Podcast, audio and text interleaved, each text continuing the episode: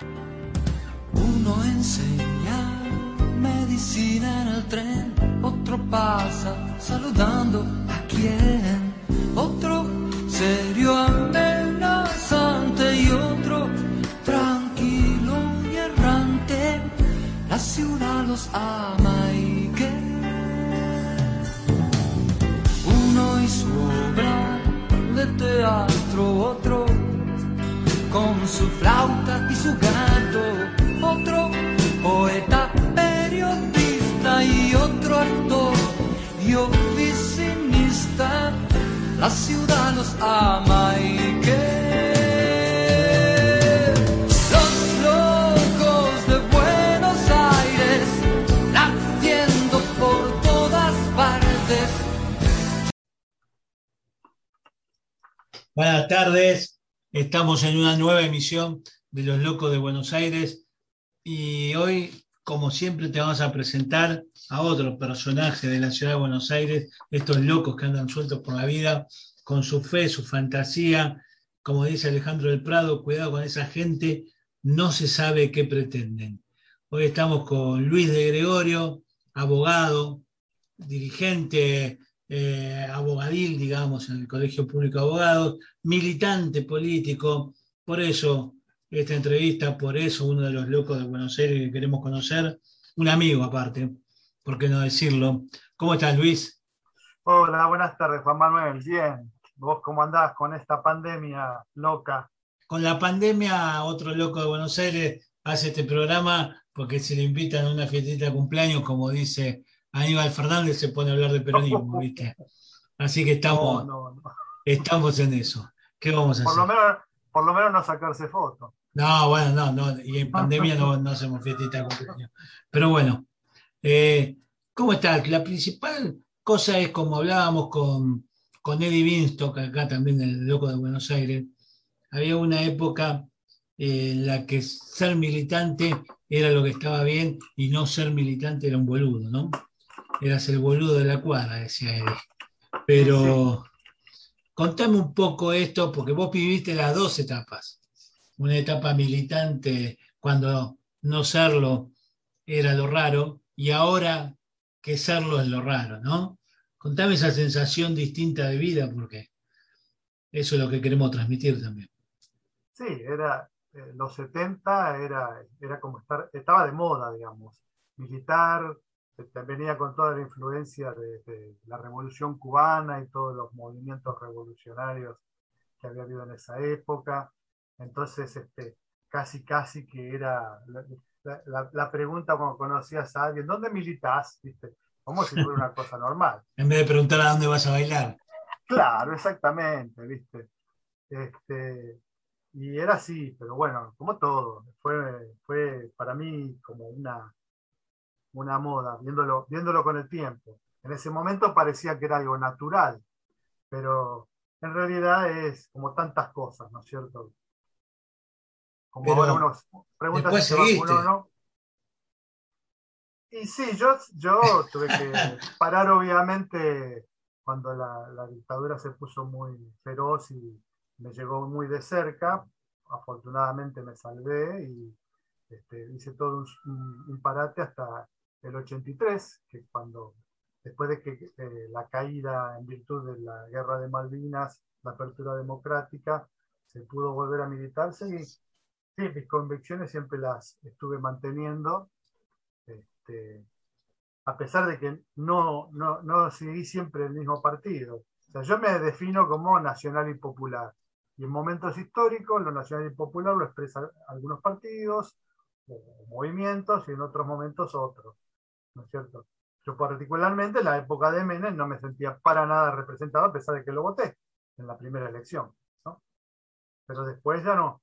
Así que este, hubo que ir cambiando y, y buscando quienes mejor se lo representen. Pero para pero mí, Dijiste algo importante ahí, Luis, disculpame que te interrumpa, porque hablaste de, de convicciones en un momento y de lo que representaba cada uno. Obviamente el Luder del 83, el respaldando la ley de autonomía de los militares, y el Néstor Kirchner de 20 años más tarde, eh, pidiendo la nulidad de la ley de audiencia de vida a punto final y recuperando la EMA, no era lo mismo, claramente, ¿no? Exactamente. Sí, eh, bueno, es lo que pasa dentro del movimiento peronista, ¿no? Tiene estas contradicciones que buceando en la historia uno las encuentra. Siempre había, estaba por un lado John William Cook y por otro lado estaban eh, sectores casi fascistas, ¿no es cierto? Pero siempre el movimiento navegó con los dos sectores eh, aunados en una convicción nacional y popular. El problema es que, bueno, eh, ya durante la dictadura, o sea, después de muerto Perón, diría, la derecha tomó una supremacía y empezó una persecución terrible hacia la lateral izquierda peronista. Y ahí, bueno, empezó el la desbandada, ¿no? En el sentido de que se, se, se, partió un, un, importante movimiento que había llegado hasta ahí. Sí, además, después en los 90, que vos lo mencionaste, eh, también desde el mismo seno del peronismo, si uno quiere, el movimiento nacional y popular, surgió la mayor fuerza política de la resistencia a ese neoliberalismo que se instalaba en la sociedad después de Martínez de O, ¿no? Con Chocho Álvarez, Germán Abdala, eh, Juan Pablo Cafiero, padre del hoy jefe de gabinete, ¿no? El grupo de los ocho, exactamente, sí, allí estuvimos acompañándolos desde un principio este, y aportando lo, que se pudo, pero bueno, desde el lado del campo popular siempre es mucho más difícil, más cuesta arriba poder armar proyectos, ¿no es cierto? Porque al margen de que eh, siempre es más difícil ponerse de acuerdo muchos, este, que cuando son unos pocos que detentan el poder, ¿no es cierto? Que, además cuando el interés es meramente eh, de dinero y, no importan los costos, a ellos, se, se, ponen fácil de acuerdo. Cuando empiezan a jugar las convicciones, los proyectos, las estrategias, los modelos que cada uno quiere, este, además, por supuesto, también algunos que otros que cambia de bando cuando, se ve, cuando ve algún beneficio, porque esto tampoco hay que descartarlo, siempre se hace más difícil. Bueno, lo hablábamos con Fernando Melillo acá en Los Locos de Buenos Aires, eh, y ahí que resaltábamos el proceso del Frente Grande y el Frepaso como casi necesarios para que después surja Néstor Kirchner y Cristina, por supuesto. Y yo te sumo ahora que en esto que vos hablabas de los bandazos y demás, de los cambios de, lugares. Recordemos que María Julia se había afiliado al Partido Justicialista y que en el grupo de los ocho estaba Darío Alessandro Padre, que había sido miembro de Forja, con Jaureche Calabrini Ortiz, ¿no? Hay con Darío, con Darío Alessandro Padre toda una, continuidad histórica y una coherencia histórica también, ¿no? Este, pero sí, eh, evidentemente lo que dio origen al grupo de los ocho fue de hecho, Kirchner, me acuerdo que en el Congreso, que creo que se hizo en Parque Norte, fue el que se plantó ante todos, este, diciendo que no, no, no, aceptaba ese modelo, no aceptaba que, se dejara al pueblo inerme y, entregarnos al FMI como en aquel momento. ¿no? Sí, bueno, también fue Cristina como senadora que fue echada por Pichetto. ¿no? Esto parece la prehistoria, parece la prehistoria de, de la política, pero Miguel Ángel Pichetto era el presidente del bloque de senadores de, Menem y la echó a Cristina del bloque, que era el bloque del Partido Justicialista. Decimos de Menem porque era la conducción del partido en ese momento. Y pensar que después Pichetto fue presidente del partido del bloque del Partido Justicialista de la presidencia de Cristina Fernández de Kirchner también. Y después terminó, terminó su parábola misteriosa como vicepresidente de Macri, candidato, ¿no? Claro, nunca me voy a olvidar de aquella frase que le dijo a Cobos, como le dijo Jesús a, Judas, apure, lo que vayas a hacer, hazlo rápido. sí, sí, me, acuerdo cuando hablaba del vicepresidente de esa manera, en la 125 fue eso. En la 125, sí. Sí, sí, sí, sí señor. Y ahora, el, el, aporte militante, ¿no? Porque es una elección de vida también, ¿no? Que, que uno termina haciendo, esa necesidad. Perón hablaba de los predicadores en la política y, el que el militante termina siendo un predicador, ¿no? En el desierto muchas veces. Te, debe pasar en el colegio público de abogados. Digamos que los dos somos abogados, ¿no, Luis? Pero no, suele ser un lugar muy afecto a los ideales nacionales y populares. No, no, siempre fue corrido a la derecha, la facultad de derecha además es la que proveyó de todos los cuadros, la mayor parte de los cuadros políticos desde, desde todo desde el principio de la democracia argentina. Y, sí, muy volcado. Es un, es un, gremio muy difícil donde además el, el, tema de los intereses económicos, el dinero, y ganar dinero es lo más importante. Por eso en las elecciones en general, pues yo diría que salvo alguna honrosa excepción, siempre se imponen las tendencias eh, más este, capitalistas, digamos, para ponerlo algo suave, para decirlo suavemente. Y a ver si, coincidimos en esto, porque en algunos momentos se lo muestra al expresidente del colegio, Jorge Rizzo, como un abogado popular, pero que fue, a mi juicio, quiero tu opinión, vos sos asambleísta en el Colegio Público de Abogados, eh, en mi opinión fue utilizado por los grandes estudios para no pagar impuestos, que fue el caso del de, eh, Servicio de Seguridad Social que había, se había instaurado para los abogados de la matrícula en Capital Federal. ¿Y, quiénes perdían acá? Los grandes estudios que tenían que blanquear a todos los abogados que tienen trabajando por dos mangos y por 0% de los honorarios que ellos perciben, sino que le dan un poquito a cada uno y estos grandes estudios perdían mucha plata en ese momento.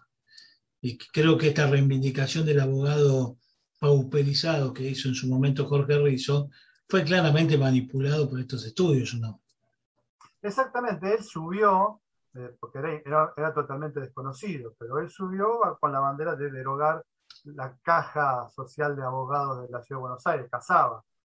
Esa fue su campaña, eso lo hizo popular y bueno, lamentablemente los abogados que estaban en general muy apretados no querían pagar este aporte, que además era un beneficio a la larga, porque acá en la capital federal el, abogado, el único aporte que tiene es el aporte de autónomo, que después le, representa una, una jubilación mínima.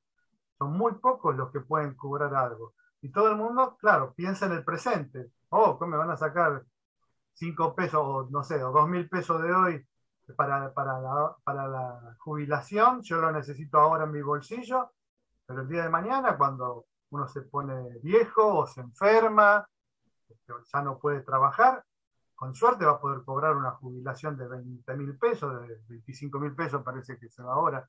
Y eso, esa es, la, esa es la jubilación de autónomo. O trabajará como abogado hasta los 80 años, ¿no?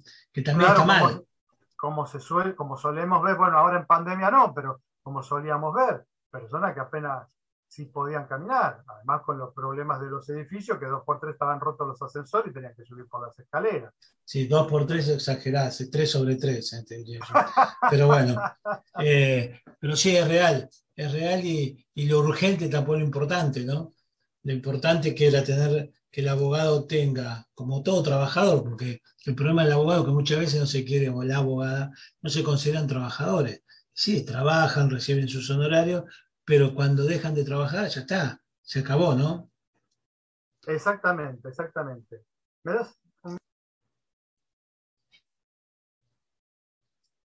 Y el tema del, del Colegio Público de Abogados, entonces hace muy complicado lidiar con esto, porque aparte resulta que, el abogado termina que es el que debe velar por los derechos de los demás, en este, en este caso no veló ni por sus propios derechos, que son los derechos de una jubilación digna, ¿no? Sí, eh, lo, que pasa es que peor que peor, porque encima tuvo un apoyo inmenso de, la mayoría de los abogados que son, digamos, para usar un término antiguo, humildes, digamos, ¿no es cierto? A los grandes no les convenía porque los grandes estudios tienen, tienen que, tendrían que blanquear a los abogados que hacen todo el laburo que les facturan. Entonces están tratados como monotributistas. Y los chicos le hacía falta ese, mango en el bolsillo, entonces terminó teniendo un apoyo gigantesco. Y bueno, y digamos que eso hace, como 14 años, ¿no? Más o menos. Y un abogado precarizado y pauperizado como el con monotributo que le entrega factura al gran estudio, es el primero que acepta eso, porque después pone en su currículum, trabajé para el estudio del doctor fulano, ¿no? Y, y creen que eso les va a resolver después la vida. A lo mejor sí, a lo mejor no, pero el tema es cómo en la general terminó repercutiendo eso. Y casualmente ahora con la pandemia, que se votó en todo el mundo, Bolivia, desde Bolivia a Corea, eh, pasando por Estados Unidos, llegando a Francia, ahora el Colegio Público de Abogados se olvidó de hacer elecciones. Va a haber elecciones nacionales este año y creo que han prorrogado automática los que tienen que velar por el Estado de Derecho, desde la profesión, desde, el saber, desde la ciencia, han terminado encumbrándose, siguen manejando la caja, siguen cobrando la matrícula, siguen haciendo todo y no hay elecciones, ¿no?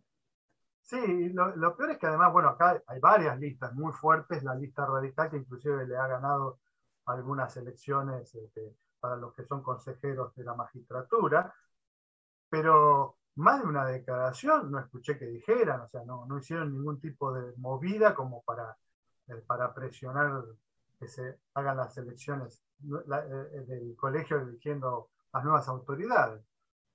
Yo fuera de una, alguna cartita que me mandaron, que bueno, que cómo es posible que prorrogue, pero después nada más, no convocaron a nada.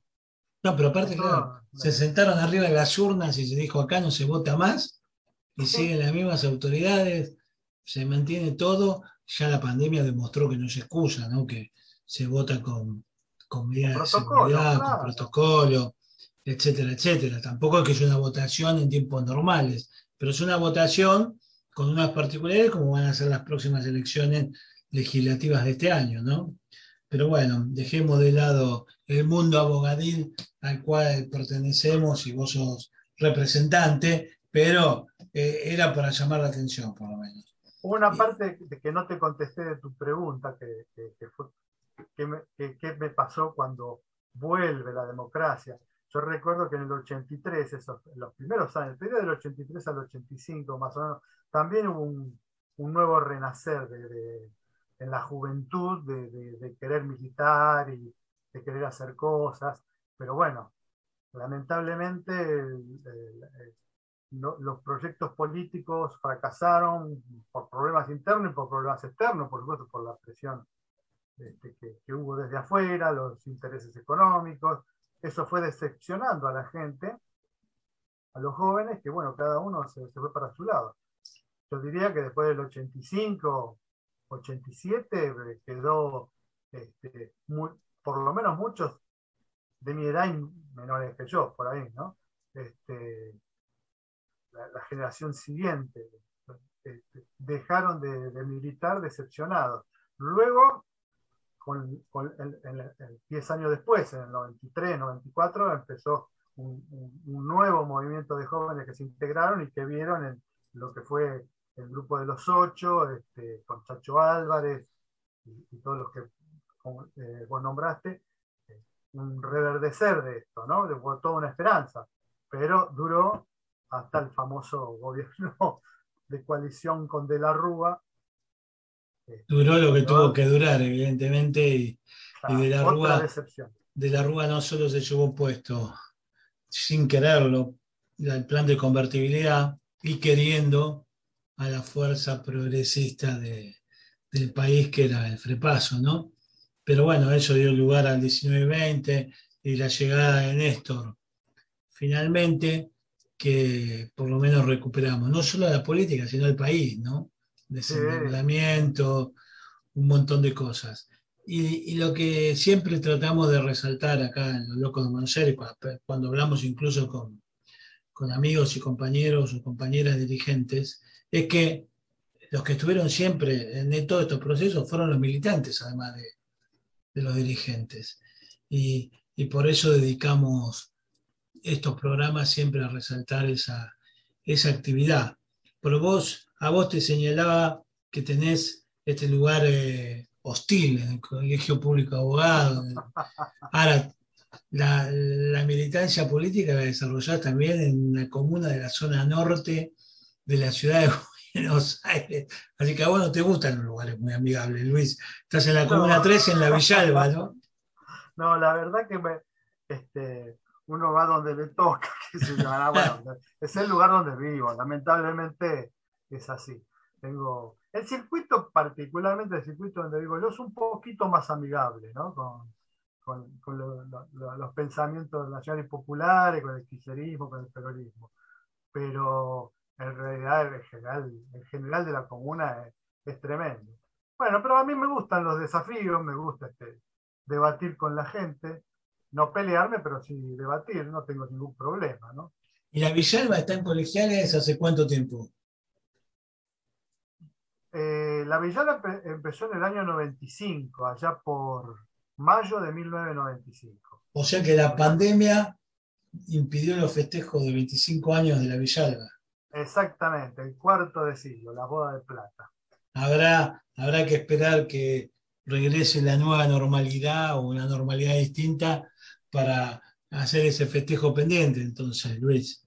Sí, yo tengo fe, soy optimista que eh, además que están avanzando. Hoy escuchaba que ya el 80% de la población mayor de 18 años está vacunada al menos con una dosis. Este, hoy, bueno, yo ahora en, en cinco minutos, 10, me, salgo para vacunarme con mi segunda dosis. Así Ah, muy bien.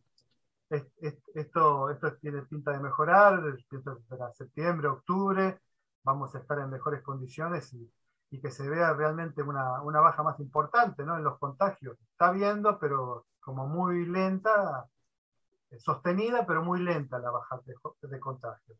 Cuando esto realmente se, se, se precipite, se caiga la curva de contagios, me parece como a estar en condiciones de poder hablar de otras cosas y volver a retomar y reconstruir el país que dejó hecho pelota el, el ingeniero Macri. Que no es de la UBA, que cumplió 200 años ahora, Que no es aclarémoslo. ingeniero, bueno, eso, eso es más aún. la pero mala lengua, yo Las leí, malas lenguas dicen eso, ¿no? Dicen que, pero- no, que fue, fue pagada por Franco a cambio de una, De una obra. una, una obra, exactamente un edificio que le hicieron.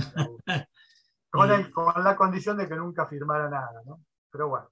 Bueno, firmó, firmó cosas demasiado importantes durante cuatro años. Así que no cumplió Franco tampoco en eso.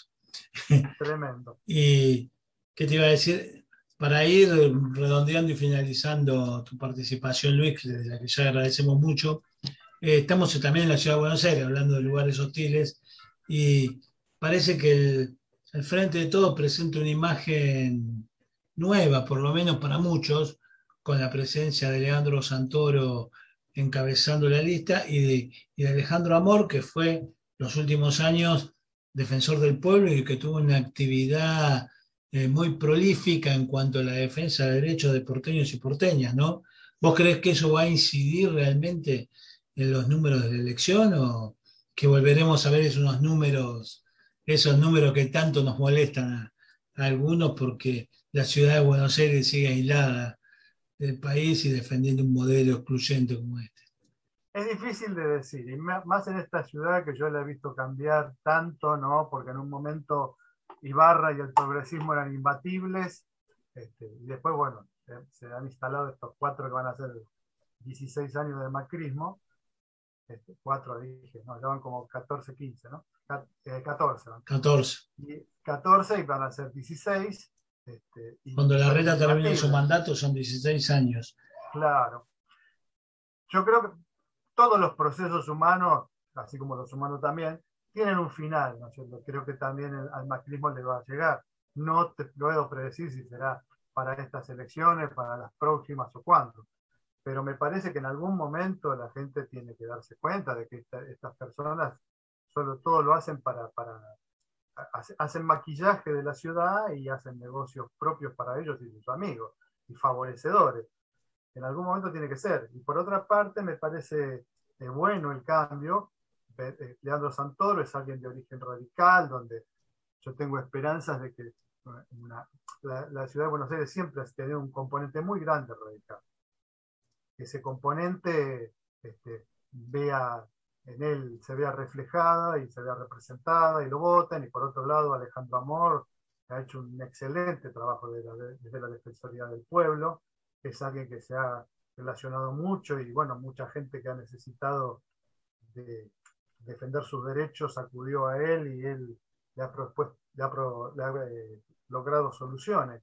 Así que imagino que deberían tener buena suerte, pero en la ciudad de Buenos Aires yo no hago más pronóstico. está bien, está bien.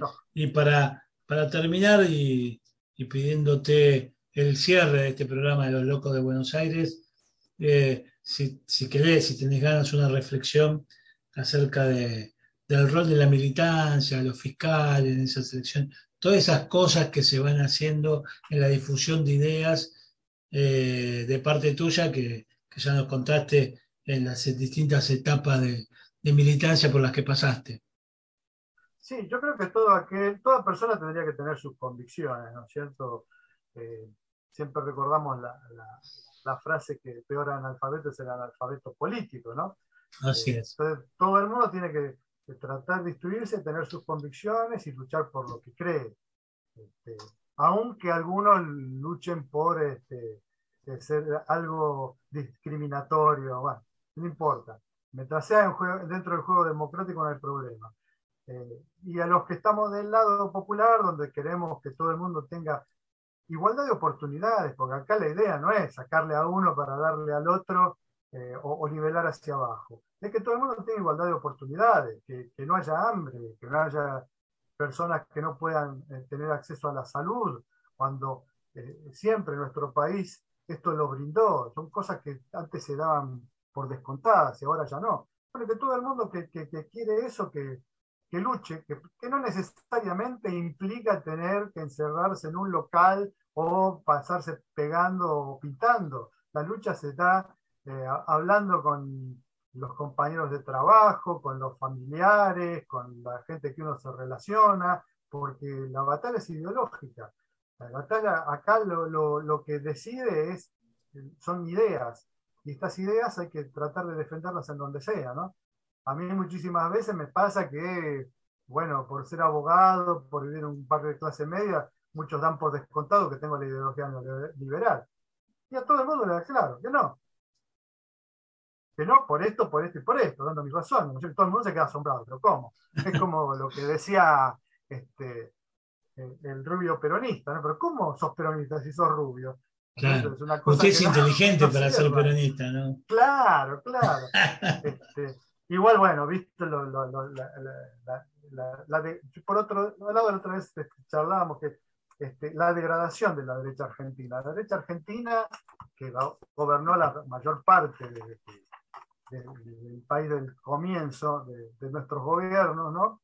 Yo diría que de 1811 para acá, porque en 1810 fue más popular, pero en 1811 ya había, ya estaban, ya se había, ya se había podido matado. Claro, Alberti tenía un, tenía un proceso judicial que tuvo que soportar y terminó con cáncer, este Belgrano lo habían corrido, bueno, este, todas estas cosas tremendas. Este, pero era una derecha que mal que mal era inteligente. Toda la generación del 80 o era culta y tenía intereses, por supuesto, defendía sus intereses, pero entendía que sus intereses valían en la medida que el país valiera. Acá estos últimos no, no les importa entregar todo a, todos pies y manos, que no, no exista industria nacional, que entren las exportaciones y destruyan todo.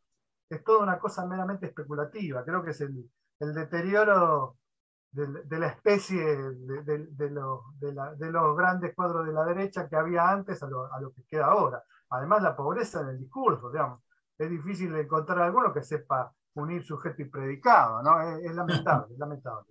Así es. Con este reflexión final sobre el deterioro de la especie de los gorilas, eh, vamos a cerrar el programa de hoy. Y bueno, coincidiendo con, Luis, ya te dijimos que voces porteñas son voces que toman partido. Así que seguimos transmitiendo por www.vocesportenas.com, porque la ñ es el hecho maldito de Internet. Así que, Luis, estuvimos con Luis de Gregorio, mi abogado, militante de la Villalba, asambleísta en el Colegio Público de Abogados de la Capital Federal. Muchas gracias por tu tiempo, por tu generosidad de charlar con voces porteñas y esperamos esos festejos de la boda de plata de, la Villalba en colegiales. En cuanto podamos. Bueno, muchas gracias a vos y bueno, a todo el mundo a, luchar y a fiscalizar y a votar y convencer, porque a ver, esta ciudad no puede seguir siendo del, macrismo para el negocio de unos pocos, ¿no? Eso es lo que le pido a los oyentes. queremos más voces porteñas como la de Luis Gregorio. Gracias Luis, nos vemos la semana que viene. Eh, esto fue Los Locos de Buenos Aires. De